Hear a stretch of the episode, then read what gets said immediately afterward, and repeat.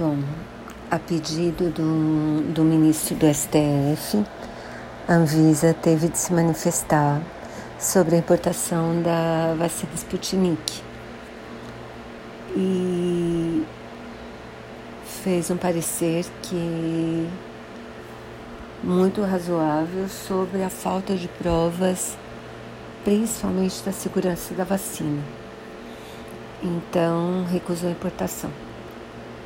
Eu acho que, por mais que o Brasil esteja precisando de vacina e tudo, realmente a gente precisa ter vacinas que funcionem e principalmente que sejam seguras. Então, estou com a Visa.